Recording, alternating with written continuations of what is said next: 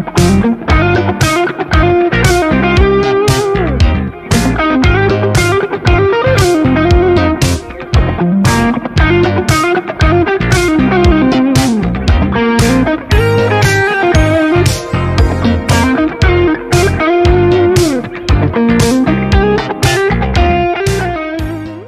Vitor aqui pelo lado esquerdo. Ele tenta partir para cima na marcação do Ferreira. Já chamou pro X1. Cruzamento. Já sobrou. Bateu! NBO. Gol!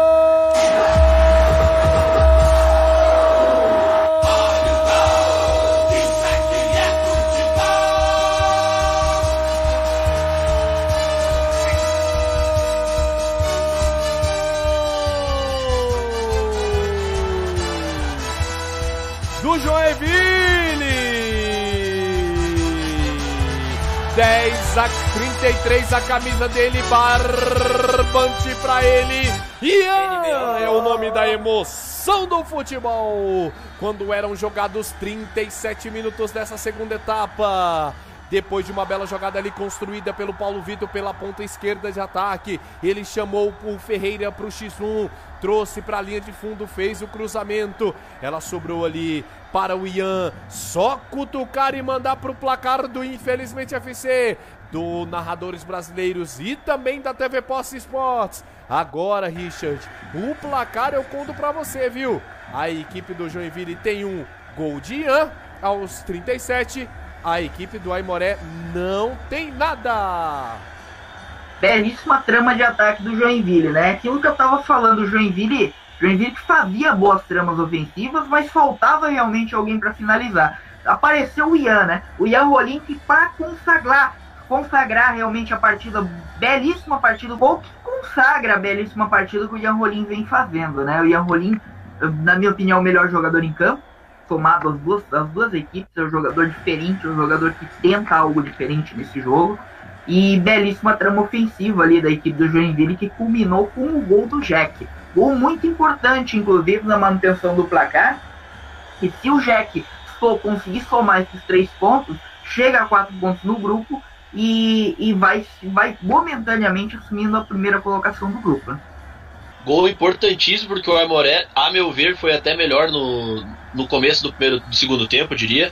É, no todo ficou bem equilibrado e bem truncado o jogo, mas fez o gol no momento providencial, que já é próximo do final do jogo. Né? O Ian Rolim faz seu segundo gol na Série D e agora é o artilheiro do Jack na competição. Jack já pula na frente do, do Aimoré, com, vai a quatro pontos e o Aimoré fica com três. Sejam muito bem-vindos a mais um episódio do Série D no Detalhe o seu resumo semanal da Série D pelo Brasil. Vocês ouviram antes da, do, do, início do programa o gol do Joinville no jogo Joinville 1, Aimoré 0, narrado aqui pelo nosso amigo Lázaro, do Narradores Brasileiros, comentados por Richard Baluta, que está aqui na nossa mesa, e Guilherme Colomé, que não está. Então vamos começar daqui a pouco a gente fala sobre esses jogos. Vamos falar sobre os jogos do grupos 1 e 2 Daniel ainda está com um pequeno problema, não vai poder participar. Mas hoje o nosso amigo Anderson Dias vai falar sobre os grupos 1 e 2. Então, Anderson, rapidinho fala sobre os grupos do Norte. Vamos lá então, né? O grupo 1 começou com o jogo Boa Vista em Roraima. São Raimundo e Fast Clube. O Eric abriu o placar para São Raimundo. O Eric, que é artilheiro São Raimundo na temporada. O Fast empatou no segundo tempo aos 36 com o Flamengo meia que, inclusive, jogou no Flamengo, se eu não estou enganado. Ele, ele chegou a jogar no Flamengo do Adriano Imperador. É um jogador muito rodado no norte do país. E o, o São Raimundo vai a quatro pontos, o Fast fica com dois. O Fast começa muito mal, né? Um grupo que parece que parece muito fraco, né? Que a gente achava que o Fast poderia estoar aí, até porque quase subiu na última edição, mas não está acontecendo. É, em, em Macapá, Ipiranga e Atlético é criando. O Elson Luiz abriu o placar para o Ipiranga do, é, aos 12 do primeiro tempo. O Vitor Hugo empatou no finalzinho aos 42.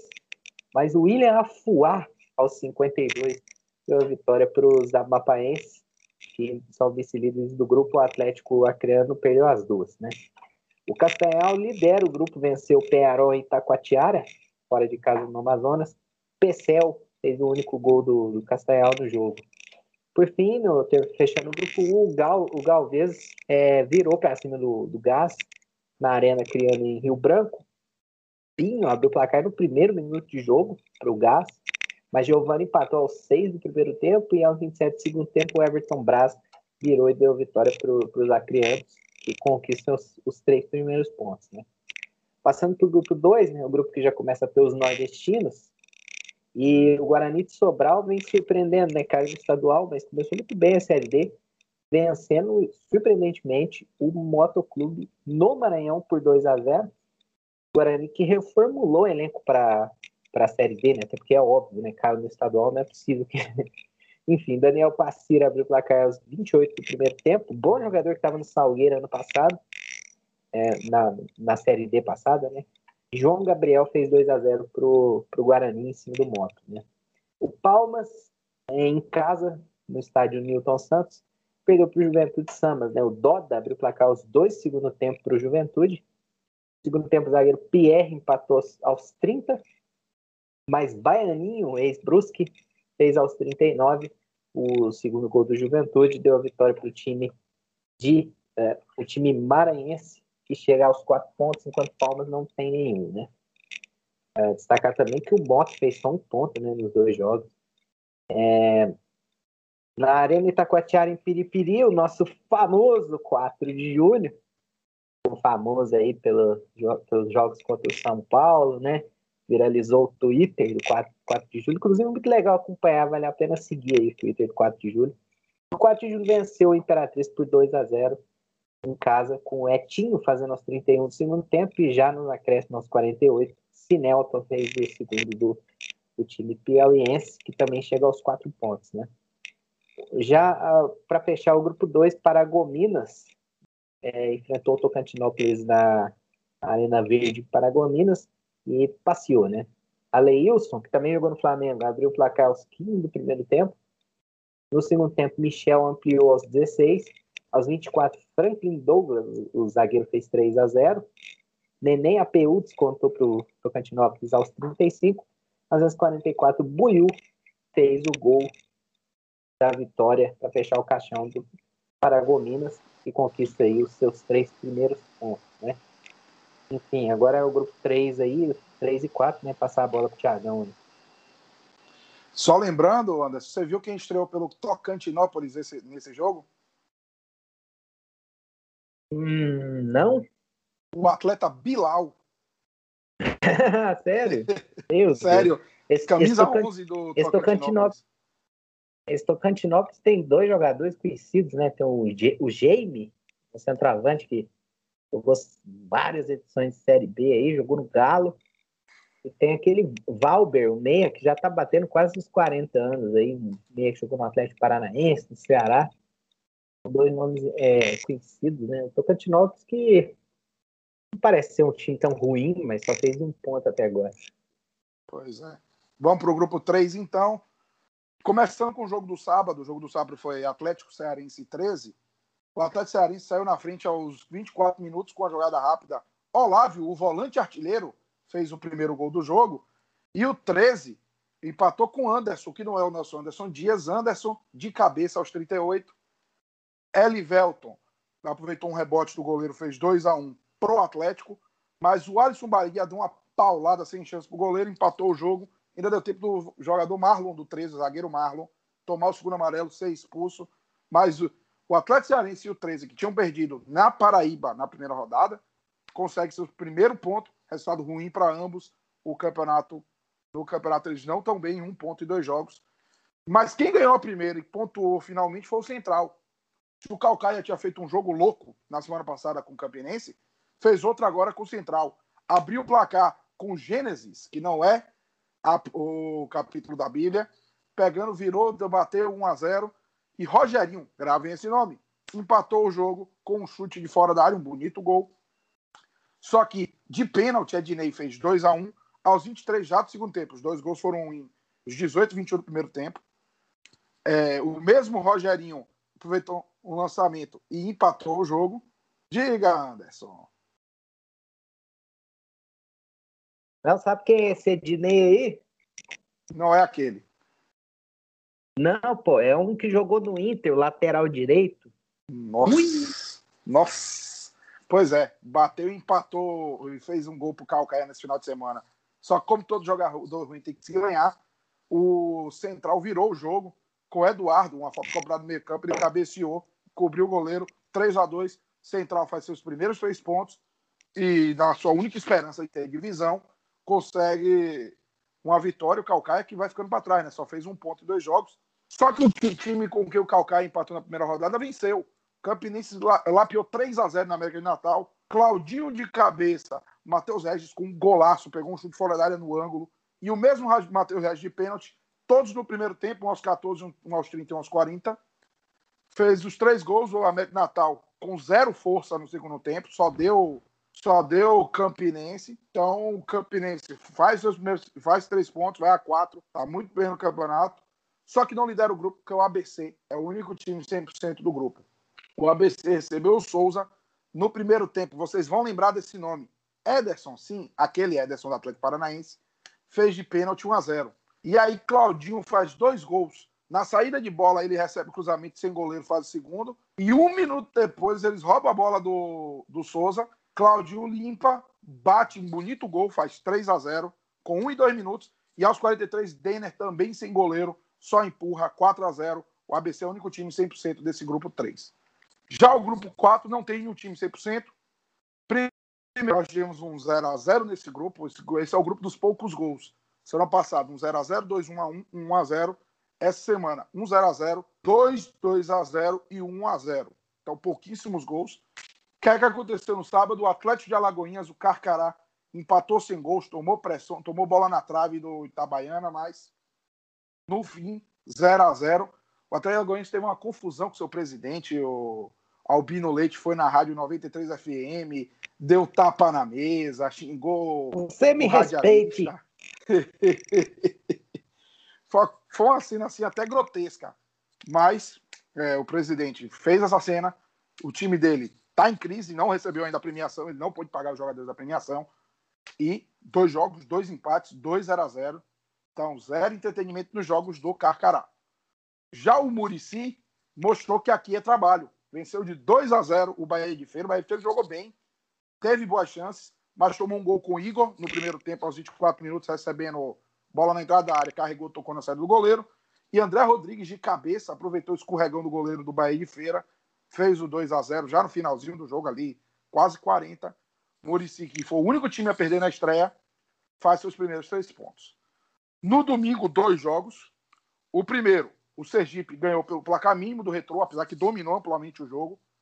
Só fez 1 a 0 um golaço de Paulo Fernando, recebeu o cruzamento, bateu aquele voleio sem sair do chão, bola bateu no travessão e entrou um golaço, 1 a 0 Grande vitória do Gipão, o Gipão vai a quatro pontos.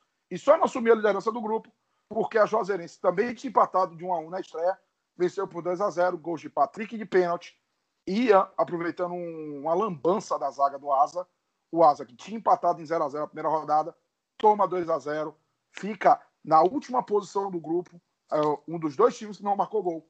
E com isso, fecha assim o grupo 4. Então vamos voltar para o nosso amigo Anderson. Anderson, fala sobre os grupos 5 e 6, por favor. Destacar que o volante Olávio do Atlético Cearense é o artilheiro do Brasil, com 15 gols. Impressionante, cara. Impressionante. Mas vamos para o grupo 5, então. É, primeiro jogo no, em Ceilândia, né? Gama 0, Aparecidense 0. Tem muito que falar aqui. Em Nova Mutum, no Mato Grosso, 2 a 0 para o Nova Mutum em cima do Jaraguá. Gols de Hugo aos 28 do primeiro tempo e o Felipe Augusto quase no, aos, aos 38 do segundo tempo. Nova Mutum, que manteve a base do estadual, fez boa campanha, começa bem aí, atual campeão mato-grossense, né? Tipo, antes de, eu de 2020, foi o Nova Mutum. O Jaraguá deve ser o saco de pancada, eu estava vendo que o Jaraguá é, ele não ia disputar, de última hora decidiu disputar para tomar punição e montou um time, na verdade é um time alugado de uma instituição lá de Goiás, e forma atletas, chama Atletas de Cristo, eu acho, e o time é todo sub-20, deve ser saco de pancada nesse grupo aí. É, Goianésia e União Rondonópolis em Goianésia, né? Renato abriu o placar aos três do primeiro tempo. Finzinho do primeiro tempo, Lucas empatou para o União. Aí no segundo tempo, o Goianese abriu 3 a 1 né? Aos 4 com o Wellington e aos 24 com o Matheus Martins, mas o União Rondonópolis foi buscar o empate. Né? Luiz Antônio aos 31 e Eltinho aos 41. Final de jogo 3 a 3 O, o Goianésia, tanto o Goianese quanto o União Rondonópolis, soma seu segundo empate, né? E por fim, o favoritaço do grupo venceu, né? Já tinha, tinha tropeçado contra o Goianese na primeira rodada, mas o Brasiliense venceu fácil e o Porto Velho, lá em Rondônia, por 3 a 1 Luquinhas no 3, aos três primeiro tempo, depois Delove, Peninha, fizeram 3 a 0 e o Lopeu descontou para o Porto Velho, 3 a 1 Brasiliense que já lidera o grupo e deve continuar assim. Grupo 6. Oi. Só lembrando, Zé Love perdeu um pênalti e o terceiro gol foi de pênalti. Então, teve dois pênaltis brasileiros nesse jogo. E só lembrando também que o uh, que nesse que também teve um fato inusitado, o Ricardo Cobaltini, que era o treinador do Gama, pediu demissão após esse empate, com esse empate lá na Ceilândia e para ser auxiliar do Abel Braga na Suíça. Interessante, hein? Bem interessante. O que, que, o cara deve. O cara deve preferir o quê? Né? Treinar o Gama numa crise financeira que não recebe, ou ir para Suíça, ficar de boa, você tomar vinho com abelão, acho que não tem muito o que escolher aí, né? Mas, enfim, fechando, agora vamos para o grupo 6, né? Primeiro a gente teve um jogo adiado por problemas de protocolo de saúde mesmo. A Águia Negra e Patrocinense não aconteceu, foi agendado para dia 30 de junho. É, por, acho que foi por problemas de de restrição, cada estado tem uma política aí, e o jogo do Águia Negra foi adiado. Agora, os três jogos aconteceram, né? O Uberlândia venceu a sua segunda partida é, no Parque Sabiá, em Uberlândia. Léo Martins abriu o placar. Maílson, zagueiro, ampliou no segundo tempo. Aí o Marcos Vinícius conta para o Rio Branco. Léo Martins volta a fazer mais um terceiro do, do Uberlândia. É o terceiro gol do Léo Martins em dois jogos na Série D. Pode brigar pela artilharia aí mais para frente. E o João Paulo descontou para o Rio Branco 3 a 2 para o Uberlândia, que é o único time 100% do grupo, já marca seis pontos. Né? E no estádio Olímpio Perim, lá em Venda Nova, no Espírito Santo, o placar com William Mocota tempo, mas pelo tempo Rio Branco virou com Gustavo Tonoli e Daniel. O Branco de Venda Nova consegue sua primeira vitória e tinha empatado na estreia, tomando um gol, no, tomando gol nos acréscimos, inclusive, do patrocinense. E por fim, a Ferroviária, depois daquele papelão na estreia, né? Tomar 3 a 0 em casa, venceu a Caldense no Ronaldão, em poste de Caldas 1 a 0 gol do, do atacante Gleison. É, e a Ferroviária consegue seus três primeiros pontos aí e já cola no G4. Vamos ver aí o desempenho da Ferroviária, que eu até estava vendo, não parece ser o mesmo investimento que eles fizeram ano passado, não. O time parece ter uma caída aí na, na grana. É, ano passado a Ferroviária montou um time muito forte, assim, para o patamar que ela tá, né? Esse ano acho que fecharam um pouquinho a torneira, pode ser que sofra um pouquinho para classificar. Enfim, agora é a vez do Rich aí falar do nosso grupo 7 e 8. Teve muita coisa boa aí, teve jogador passando mal. Conta aí pra nós, Rich. Vamos lá, vamos lá, chegamos. Grupo 7 e 8, vamos falar primeiro do jogo, né, que o Deco falou aí. Uh, no sábado, São Bento e São Bento e Bangu, né, que era o jogo que sábado era o, era o, era o dia realmente do, dos atletas terem condições, né? porque teve o lance do Eriksen lá, que acho que o mundo todo acompanhou, né? Mas aqui no Brasil a gente também teve o caso do jogador do Bangu. Uh, o Caio César, aos 41 do primeiro tempo, ele simplesmente do mesmo modo do Eriksen, ele caiu. Ele caiu, começou a convulsionar. Uh, foi atendido ali, foi atendido bem mais rápido, inclusive, com o Eriksen.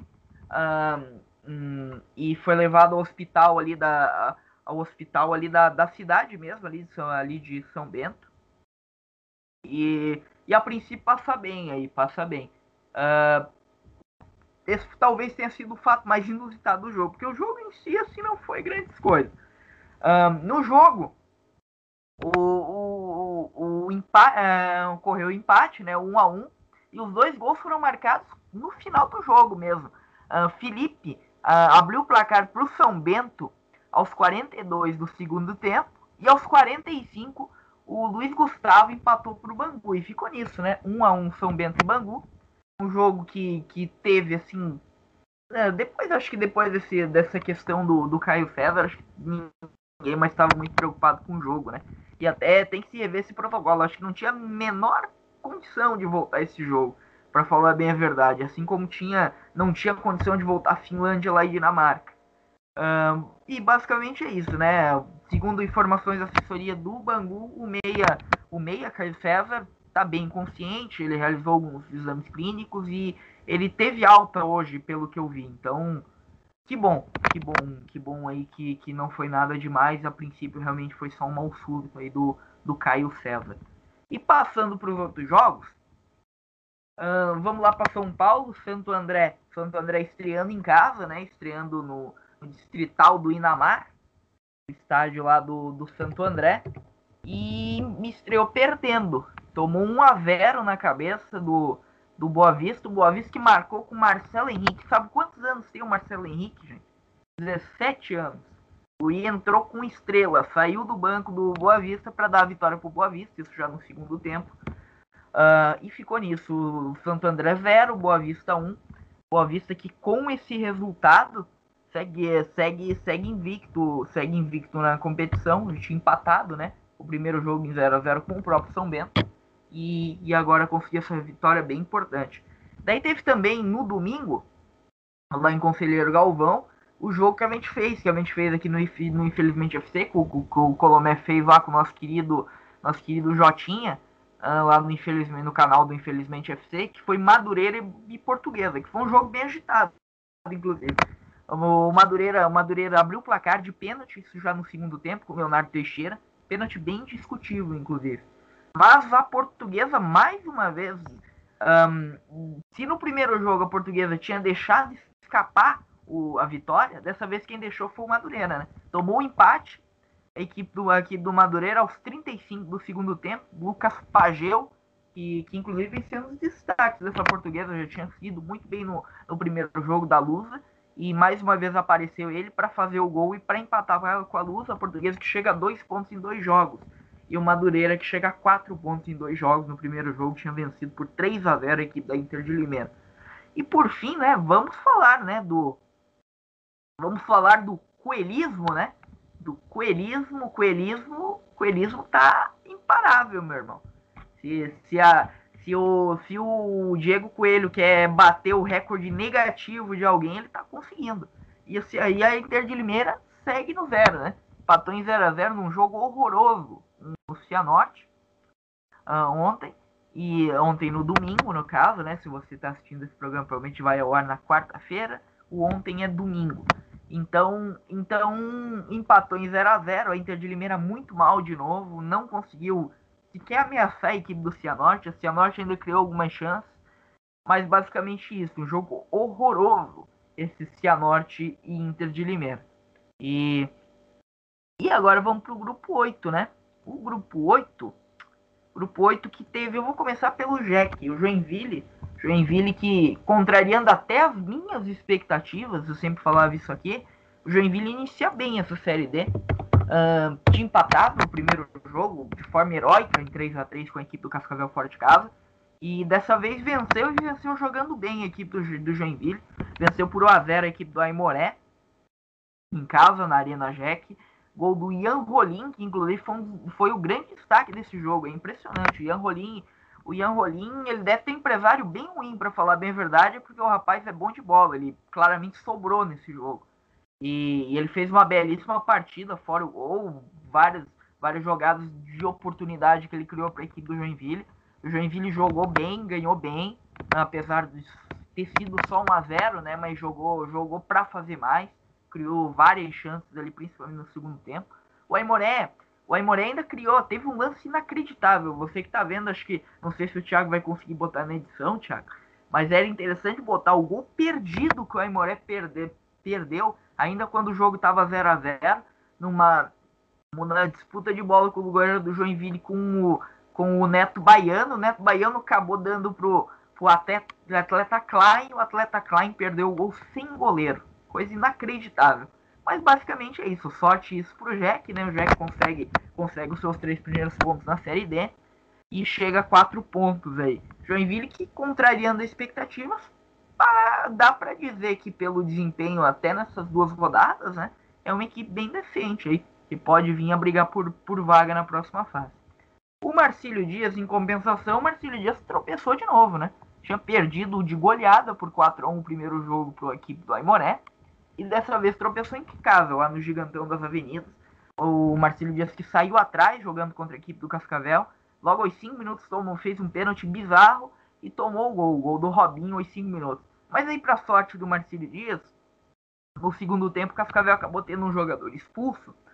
E, e o Marcílio Dias, com muita dificuldade, uh, acabou empatando o jogo na metade do segundo tempo com o Júlio César, o Julinho. Julinho, esse é, o apelido dele é Julinho, mas o nome dele é Júlio César. Enfim, ele, o, meia, o, meia, Júlio, o meia Julinho acabou empatando ali na, na metade do segundo tempo. O Marcílio Dias, mesmo com um homem a mais, não conseguiu criar mais nada, não conseguiu virar o jogo. E preocupa bastante o desempenho do Marcílio Dias, para a torcida do Marcílio Dias, que o time está bem mal, hein? principalmente nessas duas rodadas. O futebol foi apresentado, foi bem ruim. E inclusive já se fala aqui em Itajaí, que lá em Itajaí, enfim, e o Marcelo Dias deve mandar seu treinador embora, que é o Carlos Alberto Teco. E agora a gente vai falar do. Uh, ah, não, antes vamos falar do, do jogo uh, do esportivo, esportivo e Juventus, né? Esportivo que surpreendeu nessa rodada, lá no estádio Montanha dos Vinhedos, lá em Gonçalves. Esportivo que é um dos, um dos times, em teoria, mais fracos desse grupo. E caiu no galchão e tudo. E, mas fez um bom resultado contra a boa equipe do Juventus de Araguá o Juventus de Aragua que é, nesse jogo abriu o placar com meia Marlon e Figueirense. E, mas tomou a virada no segundo tempo, um gol contra bem horroroso uh, do zagueiro Jô. Uh, um, ao, ao, no metade do segundo tempo e tomou no finalzinho, tomou, tomou a virada, gol do Matheus Batista, ex-base ex do Grêmio. Uh, inclusive acho que ele pertence ao Grêmio, está emprestado pelo Grêmio equipe do Esportivo para essa série D acabou fazendo o segundo ali, 2 a 1 um para a equipe do Esportivo. Esportivo que soma seus primeiros pontos, incrivelmente, os três, os três primeiros pontos. Já tinha empatado o primeiro jogo contra a equipe do Rio Branco, né? E, e agora somos três pontos já jogando lá no estádio Montanha dos Vinhedos e, e vai, a, vai a terceira colocação do grupo. No começo tá tudo embolado, mas enfim, né? É, quem sabe aí, sei lá, vai que o esportivo surpreende aí, como quem sabe consegue pelo menos brigar por vaga na próxima fase. Agora, em compensação, agora vamos falar do grande jogo desse grupo, que talvez foi o grande jogo que teve a grande atuação da rodada da Série D, sem brincadeira.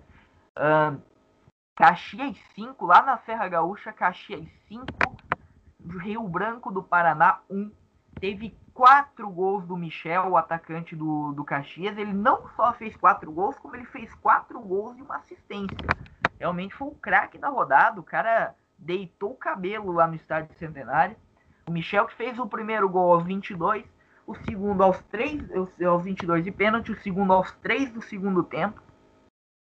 O terceiro veio logo em seguida, 10 minutos depois. E o quarto ali, e o quarto ali na, perto da casa dos 26 minutos do segundo tempo, e ainda deu. Uh, daí depois o Rio Branco descontou com o Demetrios, né? Logo em seguida, mas ainda deu tempo, o homem foi lá e meteu uma assistência bala ali pro Gleidson fechar o caixão aos, ao, aos 40 minutos do segundo tempo e ficou nisso. 5 a 1 para a equipe do Caxias, futebol bem convincente da equipe do Caxias. Uh, já tinha jogado bem contra a equipe da Juventus de Araguá no, no primeiro jogo lá fora de casa, né? E agora uma goleada aí, fez saldo tudo mais. Caxias parece ser bem mais forte em relação ao ano passado. E acho que esse ano o Caxias vai brigar por alguma coisa nessa Série D. E basicamente é isso. Basicamente, da minha parte, dos meus grupos, foram essas as emoções. Muito bem, então, ficamos aqui com o nosso programa de hoje. Já que nós tivemos no início o gol do Joinville, o gol do sábado, Agora, os gols do domingo de Madureira 1, Portuguesa 1. Anderson Richard, muito obrigado pela ajuda. E lembre-se sempre, infelizmente FC, o pior time é o seu, na Série D, no detalhe. Sampaio pra bola! Gol!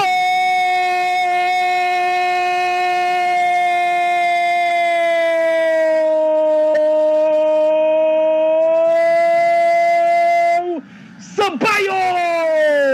É gol do Madureira! Na cobrança do pênalti, o Sampaio bateu, ainda foi na bola o goleiro Jameson. Ele bate continência, faz o primeiro aos 13 minutos do segundo tempo. Sampaio move a camisa dele, abre a lata da lusa e o Madureira sai na frente. Gol para dar a liderança do grupo A7. Madureira 1, Portuguesa 0, Guilherme Colomé. Segundo gol do Sampaio na competição, uma batida de manual. Bateu na bochecha da rede, canto direito do goleiro Jameson, que pulou na bola, sai na foto porque é um baita goleiro, mas não conseguiu chegar. Uma batida perfeita, eu diria, talvez nenhum, nem o melhor goleiro da temporada pegaria essa bola. Madureira abre o placar. Em termos de volume de jogo, pode-se até dizer que é injusto, mas quem não faz leva, converteu a chance que teve e assume a liderança do grupo com seis pontos. Muito mérito ao Madureira. Muri, Denis Neves autorizado o cruzamento, a bola tocada, olha o gol contra, olha a bola entrando, gol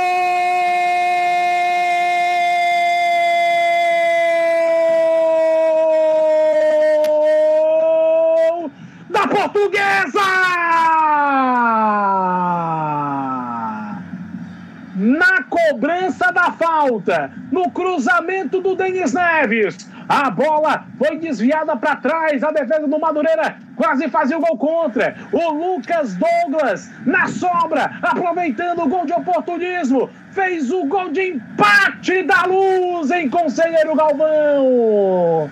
Empatado o jogo. O goleiro antes, o Lucão tocou, mas o Lucas Douglas estava esperto, estava no oportunismo e colocou a bola no fundo do gol. Jogo empatado, a portuguesa empata. Portuguesa 1, Madureira 1, Guilherme Colomé. Pela quantidade de chances que a portuguesa criou durante todo o jogo, um gol muito justo. A zaga não subiu direito, poucas pessoas se posicionaram da maneira correta, o goleiro ainda conseguiu fazer a defesa, uma bola difícil, que encostou no chão, mas sobrou para o Lucas Douglas, que é oportunista e provavelmente acredito que estava em condição legal, porque o Bandeira não fez nada. Botou para dentro do gol, estufou as redes do Lucão, jogo empatado em 1 a 1 A portuguesa agora tira o Madureira da liderança do grupo.